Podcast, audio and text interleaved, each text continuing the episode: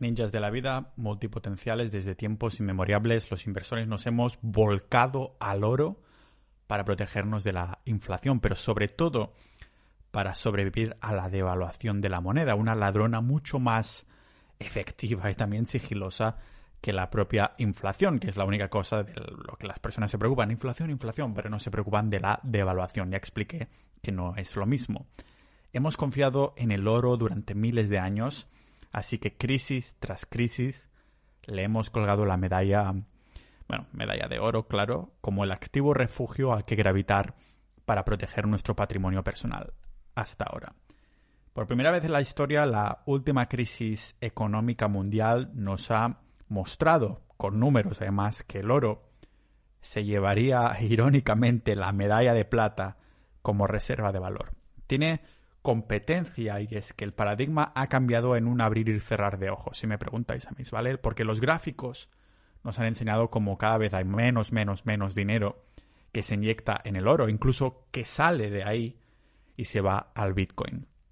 El oro se descapitaliza y Bitcoin gana terreno. La pregunta del millón es, ¿estamos en lo correcto? O es solo una moda pasajera? ¿Realmente Bitcoin es una mejor opción como valor refugio, como reserva de valor que no el oro? En los últimos meses sí lo ha sido, pero esto no, no tiene por qué significar, no tiene por qué decir que se vaya a mantenerse como el rey de la reserva de valor, el Bitcoin, durante miles de años, igual que lo ha hecho el oro. El acceso a la información de Internet, a las redes sociales, ha hecho llegar a algunos pues ciertas conclusiones como rollo, yo que sé, que la Tierra es plana, que los pájaros no son reales o que hay un complot para matarnos a todos. El mismo portal que nos ha hecho concluir a muchos que Bitcoin es el nuevo oro. Bebemos de la misma fuente de conocimiento que nos da a la vez ruido, noticias falsas e información dudosa, una fuente que chorrea agua que a veces es de dudosa potabilidad. Por eso hoy miramos más de cerca si de verdad Bitcoin es el nuevo oro o el oro digital de las generaciones que vienen y lo vemos aquí en el podcast multipotencial de Pau Ninja.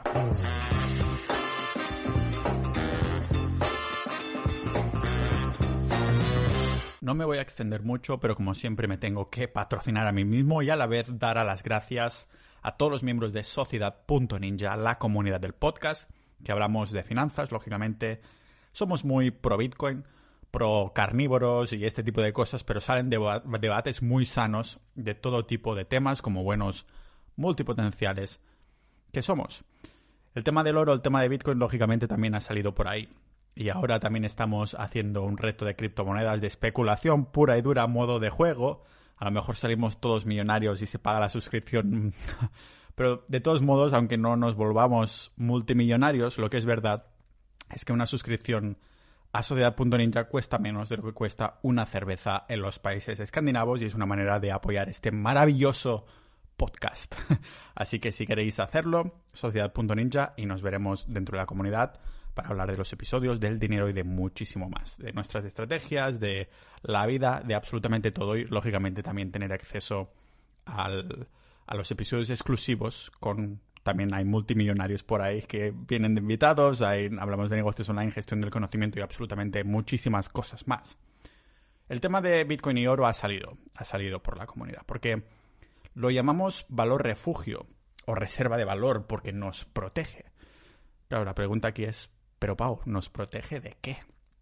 Pues de las hostias del funcionamiento del sistema monetario actual, del que ya hablé muy a fondo de cómo funciona el dinero, el circuito del dinero de verdad, algo que os recomiendo enseñar a vuestros hijos, padres, familiares, gente que queráis, que hable en el episodio 126. La mayoría piensa que solo nos tenemos que proteger de la inflación artificial que se crea, pero la realidad es que la subida de los precios es solo la punta del iceberg. Una reserva de valor de verdad nos tiene que proteger de la devaluación del dinero falso con el que estamos jugando a una partida, una partida muy larga de Monopoly.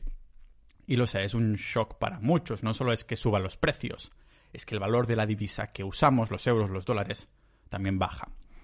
La única manera de protegernos es convirtiendo nuestros ahorros de divisa fiduciaria a dinero duro de verdad. Las propiedades del dinero son muy claras y hablé de ellas a fondo en el episodio 119.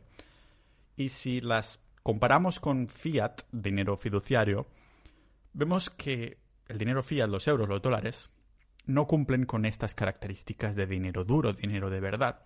Así que, ¿cómo no va a perder valor? Por eso eso que dicen de no lo dejes en la cuenta bancaria, que si no te va perdiendo valor, ¿no? Por esto concluimos que a día de hoy solo hay dos activos que estén cumpliendo con las propiedades del dinero duro correctamente. Vendrían a ser Bitcoin y oro. Vamos a repasarlo muy rápidamente, porque una de las propiedades es que es escaso, no se puede crear de la nada y a placer de ciertas personas. Bitcoin eh, es así y el oro físico también. Es durable, que tiene una vida de larga duración, tanto Bitcoin como el oro. También son divisibles, que se puede dividir por igual en unidades más pequeñas. Podemos intercambiarle. También es fungible, que cada unidad es capaz de sustitución mutua. Es decir, un euro en mi cartera vale lo mismo que un euro en la tuya. Es decir, un gramo de oro vale lo mismo en tu cartera que en la mía un Bitcoin o 0,01 Bitcoin vale lo mío en mi cartera que en la tuya. También es el dinero es intrínseco, que es que tiene valor en sí mismo, tanto Bitcoin como el oro lo cumplen, ¿vale? También es depósito de valor, refugio que conserva su poder adquisitivo durante largos periodos de tiempo. Lo que vemos es que ambos cumplen con la función de dinero duro y es la primera vez en la historia que algo así ocurre. Tanto el oro como Bitcoin están fuera del sistema siendo inmunes a cualquier persona o grupo que quiera crear más de ellos, ¿no? Que quiera crear más Bitcoin o más oro para trampear su patrimonio y su riqueza. Lo que pasa es que si nos acercamos con la lupa podemos ver cómo hay uno de estos activos que cumple mejor su función de dinero. Si como siempre, una vez nos hemos alejado, ahora, o sea, acercado, ahora nos alejamos, nos alejamos ahí rollo vista de pájaro, nos damos cuenta que, un momento, estamos viendo que ahora estamos viviendo en la era digital. Llevamos super ordenadores en nuestros bolsillos hasta el punto que estos smartphones que tenemos, en los móviles que tenemos en los bolsillos, son tienen más potencia que la tecnología que usó la NASA para mandar el hombre a la luna. Oro es el dinero analógico, mientras que Bitcoin es la digitalización del dinero personificada, ¿vale? Para ponerlo en perspectiva, es lo mismo que pasó con los mapas. ¿Cuándo fue la última vez que viste por la calle a alguien intentando encontrar una calle o un sitio utilizando un mapa de papel? Google Maps los ha aniquilado, se los ha comido en un abrir y cerrar de ojos. Del mismo modo, yo qué sé, cómo escuchas la música, ¿no? O cómo miras las fotos. Cómo manda, mandas cartas o mensajes. Todos estos medios de comunicación e interacción se digitalizaron de una manera similar a lo que estamos haciendo ahora con el dinero. Tenemos que darnos cuenta de que la propiedad mm, digital es la base de nuestra economía digital. ¿Creeréis que iremos avanzando en una economía digital con un dinero que es analógico, como es el oro? En una encuesta de 2019, imaginaros si ha pasado ya tiempo, tampoco mucho, pero ya han pasado un tiempo y había menos adopción de Bitcoin en esa época. Pero la mayoría de menores de 35 años ya preferían comprar Bitcoin antes que oro si tuvieran que elegir. De hecho, el 30% de los millennials preferían Bitcoin antes que bonos, el 27% lo preferían antes que comprar acciones de bolsa y un 24% lo preferían antes de ah, hacerse con un inmueble como inversión. Aquí también hay que preguntarse qué conocimientos de finanzas tenían estas personas, ¿no? Pero es para ponerlo en perspectiva. O sea, normal, es una encuesta en 2019, pero incluso las más recientes, más de la mitad, se sienten ya totalmente cómodos en el mercado de las criptomonedas. Aún así hay que ser escépticos en este tipo de encuestas. Encuestas no es ciencia, es solo relacionar datos. Ah, y hay que preguntarnos qué tipo de estudios de finanzas, qué libros han leído, qué han aprendido, han escuchado en el maravilloso podcast de Pau Ninja. No lo creo. Claro que el oro también ha hecho, ah, bueno, también no, es el único que ha hecho un trabajo increíble durante miles de años, pero con los cambios sociales y culturales que estamos adoptando, ya no tiene espacio más que la decoración y la joyería, si me lo preguntáis a mí. Podría intentar hacer un episodio mm, totalmente neutral, pero esto es un diario personal, así que tengo que poner mi pincelada. Lógicamente, dentro de, Sociedad Ninja vamos a debatir mucho más que esto, ¿no? pero hay interés también en el oro en algunas personas. Yo personalmente también tengo oro físico.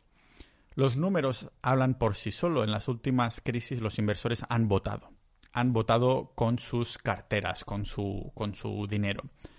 Han decidido que por protección, en vez de comprar oro, querían comprar Bitcoin. Y esto han hecho. Claro que llegados a este punto podemos decir que es demasiado pronto para afirmar que el oro está muerto. Pero los mercados hablan y eligen constantemente.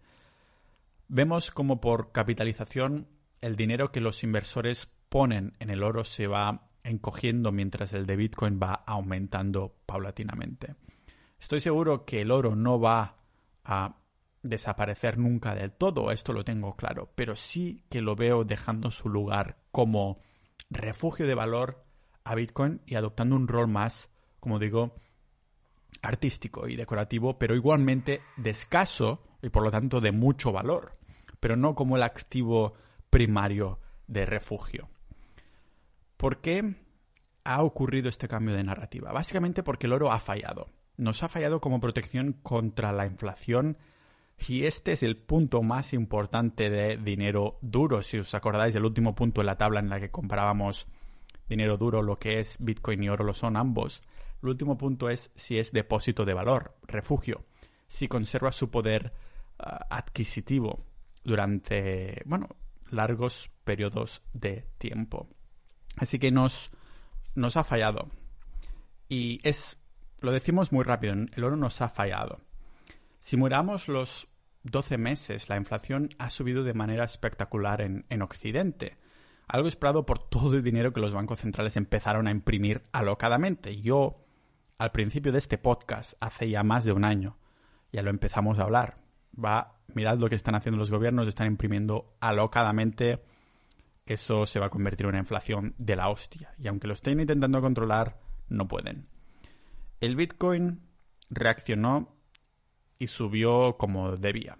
El oro, por su lado, pues quedó en exactamente el mismo precio que, bueno, sí con alguna subida puntual y tal, pero un activo que no protege contra la inflación no podemos considerarlo como una reserva de valor. Claro que no es que mm, no es que falla uh, inicialmente, no es que el oro fallara inicialmente y como, claro, nos, nos falló, nos pusimos al Bitcoin. Eso no pasó, sino que fue directamente la opinión de los inversores, el voto de los inversores poniendo sus ahorros o su dinero de inversión en un activo y en otro. El oro no falló inicialmente, simplemente el mercado decidió gravitar inicialmente hacia Bitcoin. Por eso el oro falló, porque ese dinero que tendría que haberse inyectado en el oro, como había un activo que los inversores decidieron que tenía más sentido, lo pusieron ahí y el oro se quedó ahí sin hacer nada. Pero la escasez del oro puede ser incluso aún peor que la de Bitcoin. Porque sabemos que el oro se mina entre un 1,5% y un 2% anual de inflación, es decir, que se va creando más oro entre un 1 y un 2% anual mientras que Bitcoin, Bitcoin por su código está capado a 21 millones. Con, y digo que se puede poner peor en la escasez del oro, porque con Jeff Bezos y Elon Musk compitiendo por la exploración espacial, no sería de, extrañar que en nada tuviéramos la explotación espacial al alcance de, de muchos. Y ¿Qué tiene que ver esto con el oro? Pues en 1852, justo en Nápoles, en Italia, que es donde estoy grabando este episodio hoy, que ha venido a pasar el mes en Nápoles, fue cuando se descubrió un asteroide al que llamaron 16 Fique. No se le prestó mucha atención, no tuvo mucha importancia hasta 2016, cuando la NASA descubrió que el asteroide contenía más oro que todo el valor de la economía mundial ni más ni menos que 10.000 cuatrillones de dólares. Una barbaridad, vamos. Algo así, más o menos. Un montón de pasta. Más que toda la economía mundial. Ahora bien, si trajéramos todo este oro a la Tierra, ¿realmente valdría tanta pasta? Es la ley de la oferta y la demanda. Realmente no podríamos decir que valdría tanta pasta todo eso, porque de, pronto tendríamos tanta cantidad de oro en, las casas eh, o en manos de alguien que el precio bajaría en picado porque todo Dios podría acceder a un poquito más y lo haría menos exclusivo. es la escasez que hace que un activo sea un valor refugio, una reserva de valor.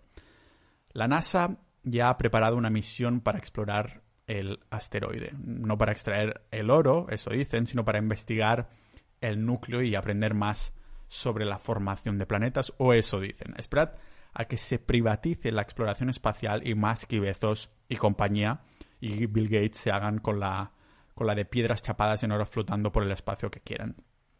Algo que no tiene que ser necesariamente malo. El capitalismo nos hace avanzar a pasos agigantados. Por esto Bitcoin es superior, creo. Porque está programado para que sea escaso. No se puede encontrar flotando por el espacio. Solo flota en nuestra mente pensando que deberíamos haber comprado más cuando valía 100 euros. y hablando de historia pasada, se ha documentado que el oro se usó por primera vez como moneda en, en el año 600 a.C. por los turcos, una práctica que siguió siendo así como moneda, usándolo como moneda, hasta mitad de 1800, donde muchos países empezaron a, crear su sistema de patrón oro. Así podían intercambiarse con este patrón oro vales, papeles, que representaban cierta cantidad en oro.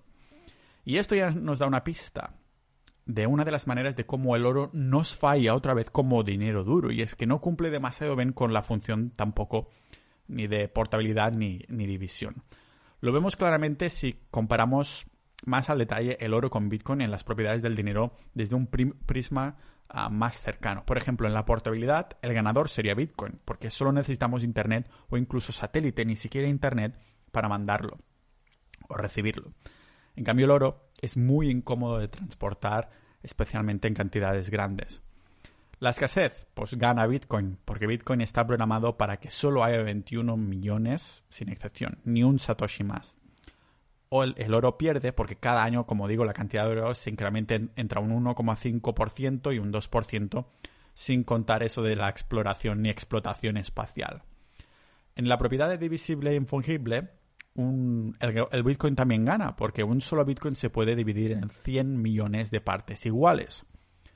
El oro, bueno, es mucho más difícil de dividir el oro en partes exactamente iguales.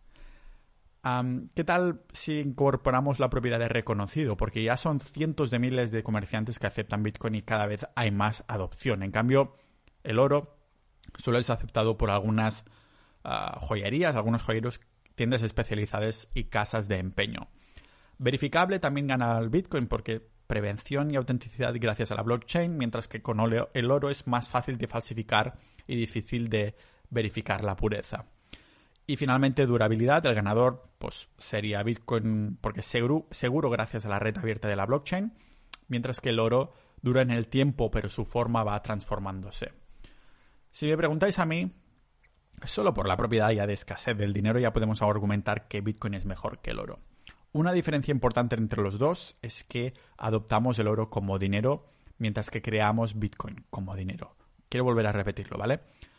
Adoptamos en el pasado el oro como dinero, pero hemos creado Bitcoin como dinero. Es, decir, que nos tuvimos que contentar con las propiedades que el oro nos ofrecía porque no, no encontramos otro recurso más escaso o que cumpliera, se ciñera más a las propiedades del dinero. Así que, ¿qué hicimos? Crear uno mejor. Me encanta, me encanta decirlo en plural como si yo tuviera algo que ver en la creación de, de Satoshi Nakamoto. Cuando se, originó el Bitcoin, se creó con la idea precisamente de ser dinero duro, de ser una reserva de valor. Como es un producto de ingeniería humana, se pudieron perfeccionar todas las propiedades del oro como valor refugio. El ejemplo más claro es la privacidad, una de las propiedades que con el oro no se puede perfeccionar. Necesitamos que todas las partes implicadas en una compraventa estén presentes o usar una tercera persona físicamente presente, lógico, para hacer la transacción. ¿Y qué implica esto? Pues que tenga que, haber una confianza en todas las partes. Confiar que no te saldrá uno ahí corriendo con tu pasta y tu oro. Con Bitcoin, en cambio, se usa la criptografía que hace que las transacciones no solo sean privadas, sino también seguras. Transacciones, ah, contratos firmados digitalmente que son privadas y seudónimos sin necesidad de conocer a la parte implicada.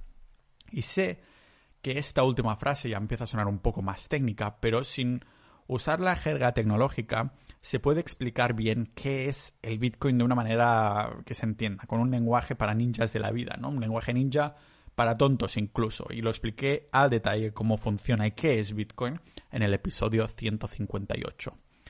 Precisamente por su manera simple de funcionar, sabemos que no se puede trampear.